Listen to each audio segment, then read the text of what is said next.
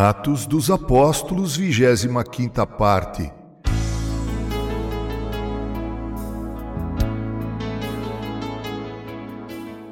Como você sabe, nós estamos meditando no capítulo 9 do livro de Atos dos Apóstolos, onde Lucas, o escritor do livro, narra acontecimentos muito importantes, tais como a conversão de Saulo, o seu batismo, o fato de logo ele estar pregando nas sinagogas dos judeus em Damasco, testemunhando a respeito de Jesus, afirmando ser ele o Messias, o que ocasionou com uma dura perseguição e até risco de morte.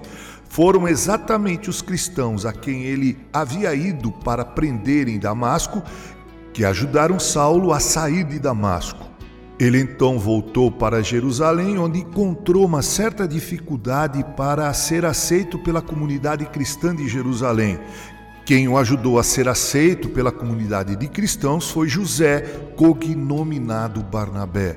E Saulo também fez em Jerusalém o mesmo que fazia em Damasco, até com uma certa liberdade, ou seja, ele testemunhava a respeito de Jesus, dizendo ser ele o Messias, aquele de quem tantos profetas falaram no Antigo Testamento. Então, Saulo em Jerusalém teve uma pequena desavença com os helenistas e também teve que sair de Jerusalém.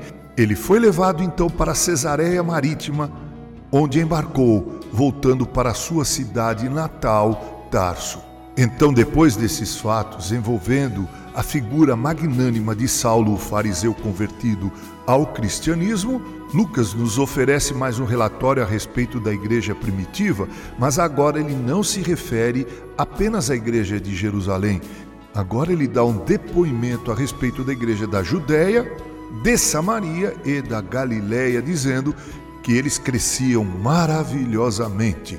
Aí então Lucas nos últimos versículos do capítulo 9 de Atos dos Apóstolos, que vai do versículo 32 até o versículo 43, volta os holofotes no palco da história novamente para Pedro, contando dois episódios interessantes a respeito deste servo de Deus. O primeiro, a cura de Enéas na cidade de Lida, um homem que estava oito anos numa cama, acometido de uma paralisia. Pedro diz a Enéas: Enéas, Jesus Cristo te cura, levanta-te e arruma teu leito. Ele imediatamente se levantou. Viram-no todos os habitantes de Lida e Sarona, os quais se converteram ao Senhor. O outro episódio acontece na cidade de Jope, para onde Pedro havia ido. Enquanto Pedro se locomovia naquela região, uma mulher chamada Tabita adoeceu e veio a morrer. Informaram a Pedro da morte desta mulher e ele foi até ela e foi usado por Deus para a ressurreição de Tabita.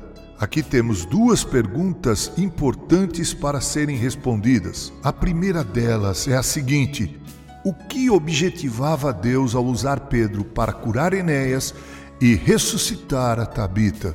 A segunda pergunta é esta: estes milagres acontecem hoje na mesma proporção, da mesma forma? Vamos procurar responder segundo o nosso entendimento a estes questionamentos.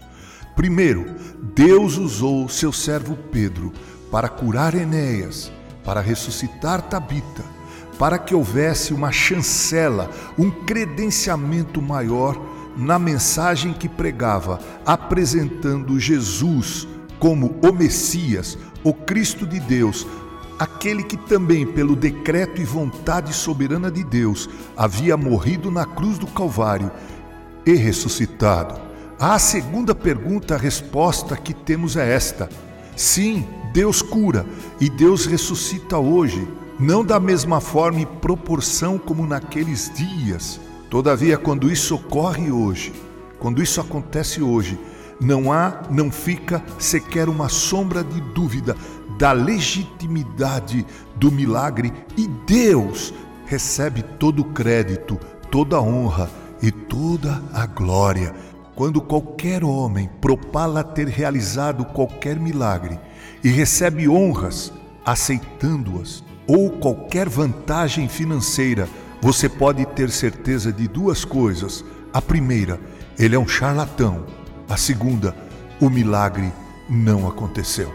Assim que Deus se digne nos abençoar, no próximo capítulo, capítulo 10, encontraremos o apóstolo Pedro pregando para Cornélio, o centurião, um homem temente a Deus, porém gentil, mesmo contra sua vontade, mas fazendo por obediência ao próprio Deus. Até lá então, com carinho, Reverendo Mauro Sergio Aiello. Este áudio é cortesia da Cordial Editora.